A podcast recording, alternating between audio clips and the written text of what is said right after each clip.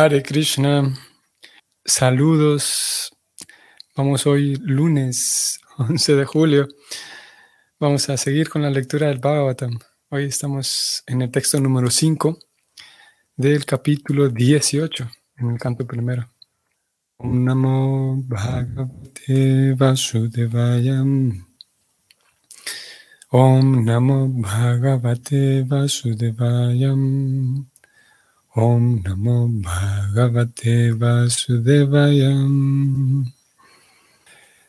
Tavat Kalirna Pravavet Pravisto Piha Sarvatam Yavadisho Mahanurvyam Abhimanya Vaevarat. Traducción del verso. Mientras el magno y poderoso hijo de Abimanyu sea el emperador del mundo, no hay ninguna posibilidad de que la personalidad de Kali prospere. El significado es el siguiente.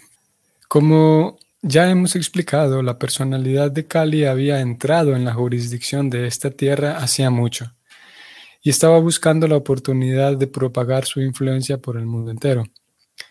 Pero él no pudo hacerlo satisfactoriamente debido a la presencia de Maharaj Pariksit.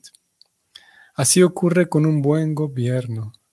Elementos perturbadores tales como la personalidad de Kali siempre tratarán de extender sus nefastas actividades, pero el Estado capaz tiene el deber de detenerlos por todos los medios. Aunque Maharaj Pariksit le asignó unos lugares a la personalidad de Kali, al mismo tiempo no dejó ninguna posibilidad de que los ciudadanos fueran influidos por este último. Aquí termina el significado, un significado corto en este verso 5. Y entonces continúa la, la introducción del capítulo de parte de Sutta Goswami sigue como lo podemos ver, aquí estamos texto 5 ya, él continúa mm, glorificando, digamos, exaltando la persona de Parixit, lo capaz que eran. Y él dice, bueno, mientras haya una persona como él, que sea capaz de gobernar como él, eh, no habrá problemas técnicamente, no habrá es ese tipo de sufrimientos que provienen de la presencia y la influencia de Kali. Vamos al texto 6. Y este texto 6, un dato, vamos a leer aquí un dato que vale la pena tener en mente. Y son de esos datos que, que uno puede memorizar y memorizar también la cita en donde se encuentra, porque son muy, muy certeros, muy al punto. Como lo que vamos a leer aquí en el texto 6. El verso en sánscrito dice así: Yasmin Mahani Yarievam Bhagavanutsayarjayam Bhagavanutsasargagam Tadaibeha Nuvrituswav Adharma Prabhava Kali. Traducción. En el mismo día y en el preciso momento en que la personalidad de Dios, el Señor Sri Krishna, se fue de esta tierra, la personalidad de Kali, quien promueve toda clase de actividades irreligiosas, vino a este mundo. Interesante, ¿no? Como dije, mm, vale la pena tener en mente, eh, porque, ah, bueno, a veces la memoria falla, ¿no?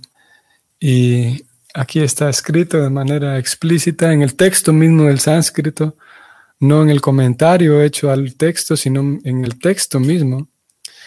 Está, está, se encuentra esta afirmación.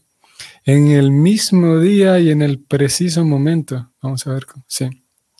En el mismo día y en el preciso momento en que Krishna se fue de la tierra, la personalidad de Kali vino a este mundo.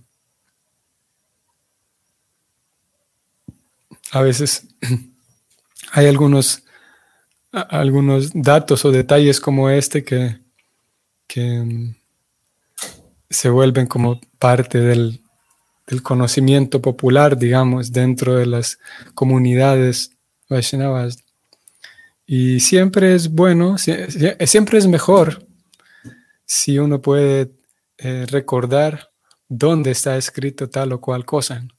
Si uno puede citar o referenciar, eso es mucho mejor porque uno, tiene mayor seguridad y mayor fidelidad de la idea que está proponiendo.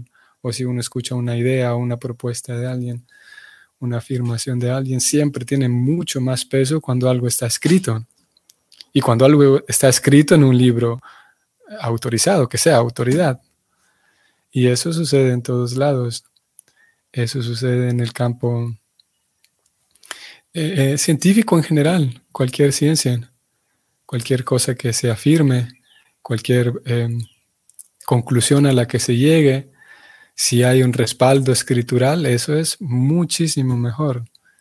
Y en este caso, como digo, es aquí en este verso 10, eh, perdón, 1, 18, 6, en donde el verso, el, narrador del Bhagavatam mismo dice de manera explícita que en ese mismo día y momento Kali apareció cuando Krishna se fue del planeta. Voy a mostrarles otro verso también aquí en el Bhagavatam, canto primero. Este es en el capítulo tercero, el último verso del capítulo 3, 43 y 44, que son penúltimo y último verso en el capítulo 3. El texto dice, este Bhagavat Purana, o sea, este libro, este Bhagavatam, es tan brillante como el sol y ha surgido justo después de la partida del Señor Krishna hacia su propia morada, acompañado por la religión, el conocimiento, etc. Las personas que han perdido la visión debido a la densa oscuridad de la era de Kali habrán de recibir luz de este Purana, este libro de historias. Como digo aquí, que este capítulo 3 forma parte todavía de la introducción al Bhagavatam y el, libro dice de sí mismo que Krishna partió y aquellas personas que quieran recibir luz, ahora que la fuente de la luz, que es Krishna, ahora que Él se fue, alguien que quiera recibir luz tendrá que hacerlo refugiándose en este libro, en este Purana, porque comenzó la era de Kali. Vamos al siguiente verso. Oh brahmanas eruditos, cuando Sukadeva Goswami recitó el Bhagavatam allí, ahí, en presencia del emperador Pariksit, yo lo oí a él con suma atención. Y en consecuencia, por su misericordia, aprendí el Bhagavatam con ese eminente y poderoso sabio. Ahora trataré de hacerles oír exactamente lo mismo, tal como lo aprendí de él y como lo he comprendido. Principalmente el verso anterior. Este es el verso final del capítulo 3. Mm, pero principalmente el verso anterior hace una mención, aparece ahí una, una, relación entre la partida de Krishna y la presencia de Kali. Y en este verso 44, eh, interesante, que mm, la persona quien está dispuesta, estamos en el capítulo 3, en este texto. Y la persona quien está dando introducción al Bhagavatam, aquellas personas que están conversando, que son los sabios, los brahmanas, están reunidos y hay un narrador que está contando para ellos, o, o está disponiéndose a contar esta historia para ellos. Una historia que nosotros llevamos en el capítulo 18, ha ido avanzando y todavía estamos en la introducción, de hecho. Cuando entremos al canto segundo, vamos ahí a entrar al Bhagavatam. Bueno, ya estamos en él, pero este forma parte de la introducción de este primer canto. Así que ese narrador del Bhagavatam que está hablando con estos brahmanas, con estos sacerdotes eruditos, él dice que una vez eh, Sukadeva Goswami, este Sukadeva Goswami que es el narrador del Bhagavatam, esta es, la persona quien, quien vamos a decir que es el, uno de los dos protagonistas del Bhagavatam porque él es quien porta en, sí mismo el conocimiento que va a ser narrado en la forma de este libro. Él es el maestro espiritual que eventualmente se encuentra con su discípulo su discípulo Pariksit. Pariksit y Sukadeva se encuentran, uno discípulo y el otro maestro. Pariksit era el rey, de quien hemos estado leyendo en todos estos capítulos. Se encuentra con Sukadeva, Sukadeva habla todo el Bhagavatam en sí. Y habían tantos sabios ahí reunidos porque era una, ambas personas eran eminencias, tanto el rey, que era el discípulo, como el sabio, Sukadeva, ambos, ambos eran grandes eh, eminencias y personas que realmente valía la pena estar con ellos. Entonces cuando se sucedió que se juntaron, porque Parixit iba a morir, el mismo Parixit que no dejó entrar a Cali, Parixit iba a morir, entonces Sukadeva se dispuso a contarle todo este libro, muy, muy, un conocimiento muy, muy íntimo y muy profundo acerca de Dios. Muchos sabios estaban ahí escuchando y uno de los sabios que estaba ahí escuchando, todos ellos escucharon y comprendieron y guardaron en su memoria todo aquello. Y uno de esos sabios que estaba ahí escuchando, sucede que en, otra ocasión más adelante, eh, había otras, otra reunión de sabios y a él le pidieron que contara lo que había escuchado. Y ese sabio, este segundo sabio a quien le piden que, cuente lo que habló en aquella reunión Sukadeva Goswami, ese, este segundo portador, vamos a llamarlo así, que, que presenció todo esto, la muerte de Pariksit, es ahora Sutta Goswami, y Sutta Goswami es quien está narrando para todos los demás sabios lo que escuchó. ¿Saben qué? Interesante que hay una región en África que abarca varios países y podemos decir que hay un cierto tipo de brahmanas. Claro, ellos, ellos tienen otra, otra terminología para esto, pero no lo llaman brahmanas. Ellos lo llaman yeli, que en, español se, escribe con J, sería heli en español. J-E-L-I. Ellos le llaman Yeli. Y son un cierto tipo de brahmanas que de acuerdo con su propia tradición, ellos consideran que estos yelis son la sangre de la sociedad, porque ellos, según ellos, de acuerdo con ellos, mientras el cuerpo tenga sangre y la sangre esté bien, entonces hay salud. Y otra cualidad de la sangre es que está distribuyéndose por todo el cuerpo. Entonces los yeli se encargaban, todavía hoy se pueden encontrar, ellos se encargaban de viajar de lugar en lugar y eran los portadores de las historias de la civilización. Muy interesante. ¿eh? Esos yelis viajaban de pueblo en pueblo y conocían muy bien las historias que hacían em, florecer el conocimiento espiritual en, cada pobladito, en cada aldea. Y aparte, conocían, eran muy buenos oradores también. Entonces eran capaces de componer poesía, de, hablar, en ocasiones sucedía que hablaban o hablan todavía de problemáticas sociales, porque tienen una facilidad de palabra muy buena. Y aparte son músicos también, se les consideraba o se les considera todavía mediadores, como mediadores de conflictos, hacían las veces de psicólogos también. Un cierto tipo de, escuchando toda esa descripción, viendo esa descripción, parece como una, una división de la, de, la, eh, de la sociedad brahmínica, un tipo de brahmanas. Muy interesante también que en algunos lugares los chicos, los jóvenes, cuando se van a casar, eh, los muchachos, los hombres, primero van y consultan con uno de estos yelis y ellos, eh, de acuerdo, debido a que conocen muchas personas y viajan por muchos lugares, ellos hablan con la muchacha indicada, ellos, como, como en algunos momentos hemos visto también algunos reflejos así de, la forma en la tradicional de los matrimonios en la cultura védica, que es a través del sacerdote. Y en este caso el Yeli entonces hablaba con la familia de la muchacha y como eran personas muy respetadas, ellos, eh, si, si, si, yo era recomendado, por ejemplo, por un Yeli, eso me daba una buena reputación. Entonces vemos incluso cómo en África hay un reflejo y posiblemente sentándonos a estudiar muy a profundidad todo este sistema, nos daríamos cuenta de que hay muchos otros elementos similares que se compartían con, con, con algunos roles que describen la cultura brahmínica o que describe la literatura Vaishnava acerca de los brahmanas. Esos brahmanas que eran los portadores de, la, del conocimiento.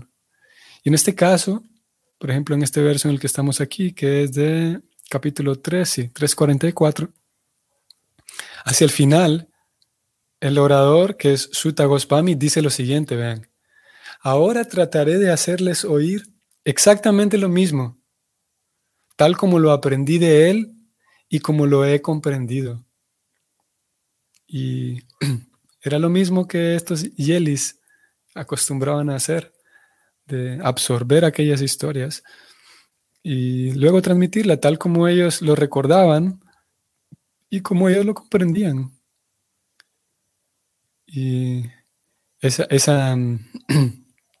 ese acto mismo de, de, transmisión oral que es tan, tan antiguo, debido a que el alma misma está natural. esto ya es con la, de acuerdo a la cosmovisión que presenta el Bhakti. El alma misma no puede estar inactiva, porque viene de un lugar en el que no hay inactividad.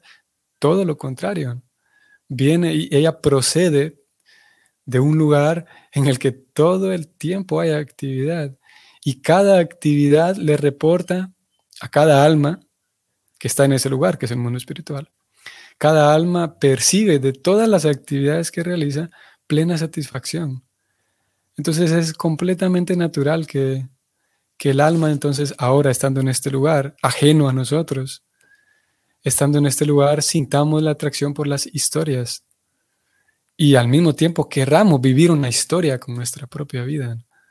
Eh, y eso es completamente natural también, que todos querramos una historia para nuestra vida y querramos hacer cosas para hacer de nuestra vida una historia. En, lamentablemente, en muchas ocasiones esa historia es, es eh, vacía, es, y es la invitación que hace el Bhagavatam, es la invitación que primero hace Krishna. Krishna lo, describe en la Gita, que, que, él aparece en cada, en cada cierto tiempo en la tierra y en diferentes lugares no solamente en la tierra, como hemos dicho en tantas ocasiones, que Krishna es como un cierto tipo de, tiene su propio elenco y es como un artista que va de pueblo en pueblo o de ciudad en ciudad y, y montan toda una puesta en escena con aparatos y con escenario y con bocinas, músicos, y cada músico lleva su instrumento y llevan maquillistas, llevan eh, expertos en sonido, es como hace hoy por hoy, por ejemplo, un, artista, un cantante o un circo que va de lugar en lugar. Y lo mismo Krishna, solo que a diferencia de, de, de Krishna, todas las demás personas que viajan, todos los artistas que viajan, ellos, no, no siempre, algunos de ellos sí, pero no siempre eh, tienen un vínculo espiritual, están realizando en sí una actividad espiritual, mientras que Krishna, todo ese elenco que él lleva y toda esa puesta en escena que él lleva de, planeta en planeta, incluso de universo en universo, cualquier persona que entre en contacto con, esos, con esas historias, Krishna lo que viene se queda un par de unos cuantos años en cada planeta. Se queda, bueno, cuando digo un par de años no son literalmente un par, sino más concretamente, en las escrituras encontramos que Krishna en el momento de la batalla de Kurukshetra tenía alrededor de unos 120 y tantos años, lo mismo que Arjuna, eran primos casi de la misma edad. Y sí, Krishna, de acuerdo con las escrituras, se quedó en el planeta unos 125, 128, según algunos otros cálculos. Fue el tiempo que se quedó aquí. Entonces, él aparece para llevar a cabo algunas actividades y afortunadamente, y no afortunadamente al azar, sino gracias al mismo plan de Krishna, cuando Él aparece, Él trae todo su elenco y parte de todo ese elenco, que son muchas personas, parte de ese elenco son encarnaciones de Él mismo. En algunos casos trae a personas consigo mismo, como el caso de los pándavas y, y otros, otras almas que las trae Él consigo mismo. Y hay otras ocasiones en donde él mismo saca de sí mismo una persona, que es el mismo, para que juegue otro papel. Y en el caso de las escrituras, en el caso de del escritor de todas estas historias, de acuerdo con los libros mismos, con, todas las escrituras Vaishnavas, eh, es una encarnación de Krishna quien se encarga de documentar toda aquella participación de Krishna en el planeta. Es como un, sí, un, ¿cómo sería? Un documentador, que en este caso es Vyasadeva, el escritor de todas estas narraciones, todas estas historias. Y todas esas historias tienen dos propósitos, que en fin de cuentas es uno solo, pero podemos hablar de dos para hacer una diferenciación. Primero es la compasión de Krishna para, para con nosotros que estamos en este lugar, o cualquier persona que esté en el mundo material, olvidada de su propia relación con Dios. Krishna, entonces, movido por la compasión, mm, aparece en cada planeta para recordarnos que existe un lugar en donde, como ya dijimos, en donde todo el tiempo hay actividades y cada actividad es completamente placentera, que es nuestra propia casa, es, es volver a casa, todos somos hijos de Dios y volver con nuestro Padre. Esa es la meta de la vida. Entonces Krishna aparece para que eh, un observador de todas aquellas historias, ya sea que, que alguien lo observe de manera directa, eh, en vivo y a todo color, cuando Krishna apareció, o ya sea que alguien simplemente escuche aquellos relatos. En ambos casos, de acuerdo con toda esta teología, en ambos casos hay la misma potencia, ya sea presenciar las actividades de Krishna o escucharlas a través de, de las narraciones de las escrituras. De acuerdo con esta teología, Dios es tan potente que ambas cosas tienen la misma potencia. Entonces, eh, todas las personas que aprecien esas historias, que las escuchen o, las vivencien, las vivan, esas personas pueden recordar que ese es el mundo espiritual, ya que el alma está por todo lado buscando y buscando, cuando, cuando se encuentre por fin con esas historias, el alma va a recordar que sí, que ese, a ese lugar es donde pertenezco el mundo espiritual. Y afortunadamente toda esta teología, parte de todo este conocimiento espiritual, abarca suficiente información de qué es lo que sucede en el mundo espiritual, qué pasa allá, qué nos vamos a encontrar, de qué nos estamos perdiendo, qué fue lo que dejamos atrás para venir aquí. Y cada una de las historias son muy, muy dulces, algunas están llenas de aventura, algunas tienen humor, algunas tienen mucha angustia. Hay toda una variedad de emociones que se experimentan dentro del mundo espiritual, contrario a algunas perspectivas espirituales que proponen que todas las emociones son materiales, hay que anularlas.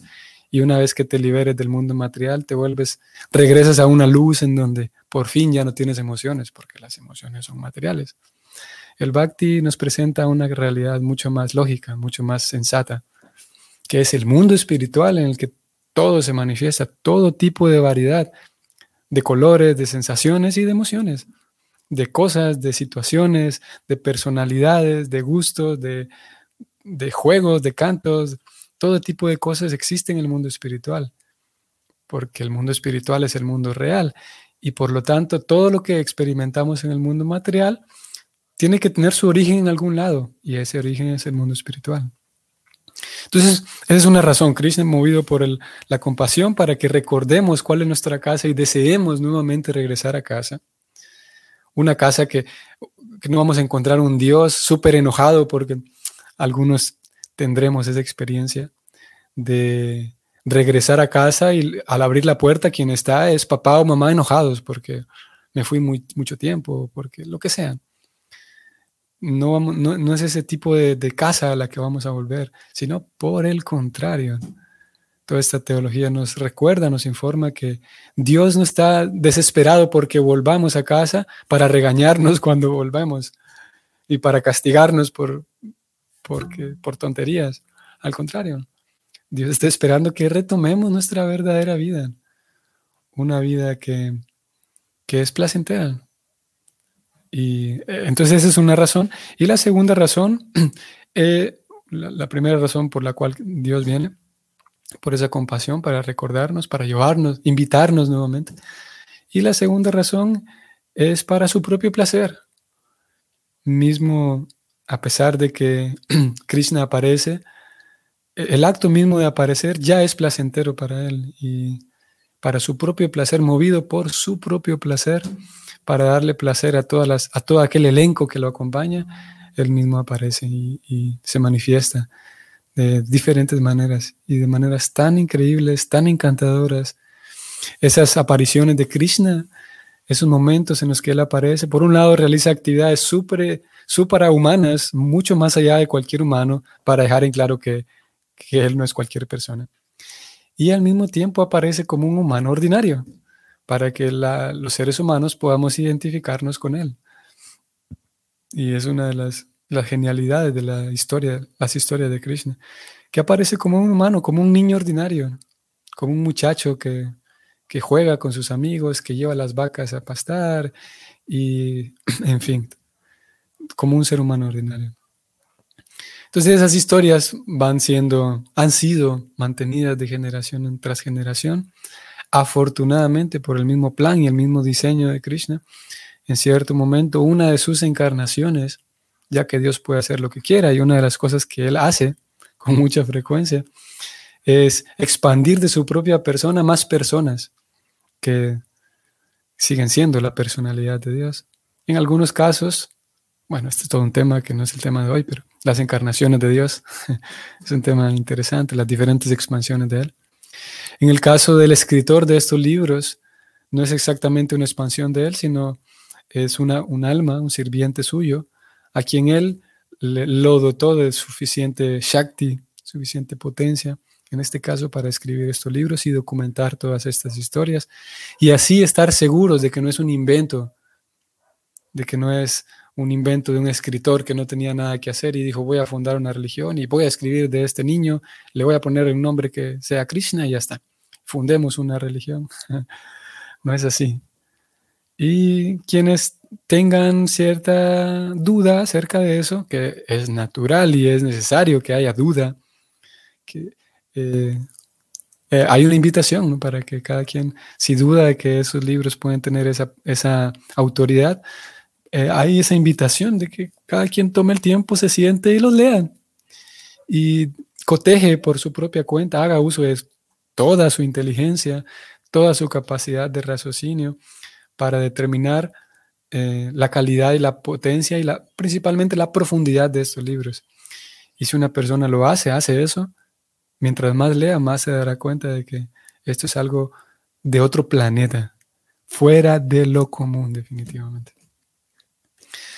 Muy bien, entonces vamos a cerrar. Voy a volver al texto de hoy, que era el texto 6.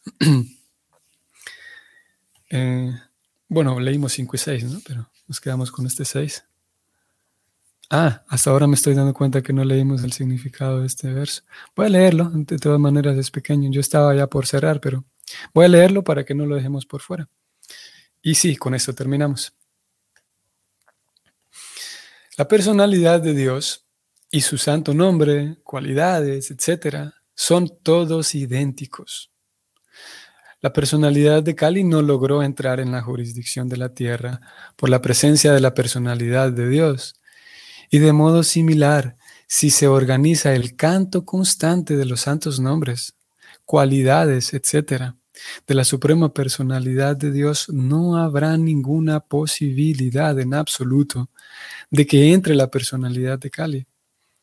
Esa es la técnica para apartar del mundo a la personalidad de Cali. En la sociedad humana moderna hay grandes adelantos de la ciencia material y se ha inventado la radio para propagar el sonido por el aire. Así pues, si en lugar de producir un sonido molesto en aras del disfrute de los sentidos, el Estado hace lo necesario para propagar el sonido trascendental, haciendo sonar el santo nombre, la santa fama, las santas actividades del Señor, tal como se autorizan en la Bhagavad Gita o el Srimad Bhagavatam, se creará entonces una condición favorable. Los principios de la religión quedarán restablecidos en el mundo, y de ese modo los dirigentes, quienes se hayan ansiosos de alejar del mundo la corrupción, triunfarán. Nada es malo si se usa debidamente para el servicio del Señor. Bueno, aquí vimos preocupada hablando de la técnica Esa es la técnica para apartar al mundo de la personalidad de Kali. Nosotros hoy por hoy, en este preciso momento, estamos haciendo uso de esa técnica y estamos intentando seguir los pasos y, las recomendaciones de muchos maestros espirituales en toda nuestra línea, en toda nuestra tradición. Uno de ellos es Preocupada. Y esa recomendación es hacer un espacio para hablar de, como aquí leímos, de la vibración trascendental, como Prabhupada lo llama. Esa, como aquí lo acabamos de leer, ese sonido trascendental que estoy subrayando aquí, ese sonido trascendental incluye el sonido trascendental de las historias de Krishna, ya hablamos hoy de las historias, hablamos un poco de ellas. El sonido trascendental incluye también el canto, de hecho, de los nombres como tal, como cantar los nombres de Dios. El sonido trascendental también incluye la filosofía que explica por qué Dios es grande. El sonido trascendental también incluye aquella explicación de, como lo hicimos hoy, de, todo lo que está relacionado con Dios. Y este es un intento para, para mantener eh, constante ese sonido, ese flujo de sonido trascendental, de tal forma que podamos estar conectados, vinculados de alguna otra manera con, con Krishna, con Dios. Y al ser un pequeño esfuerzo y hacer eh, dosis pequeñas, digamos, de media hora por día, entonces eh, podemos en un grado menor al menos mantener, como aquí dice Prabhupada, estoy subrayándolo, mantener apartada la personalidad de Cali de nuestra vida. Ese es eh, un pequeño intento, como digo. A algunos nos funciona. Yo me incluyo ahí, a algunos nos funciona, nos, mantiene vivos, nos mantiene conectados con Krishna, este sonido trascendental. Eh, y bueno, hoy sí nos detenemos aquí. Queridos amigos y Vaishnavas, saludos a ustedes. Bueno, que tengan un bonito inicio de semana. Hoy estamos en lunes 11. Y si el Señor lo permite, nos vemos mañana. Hare Krishna.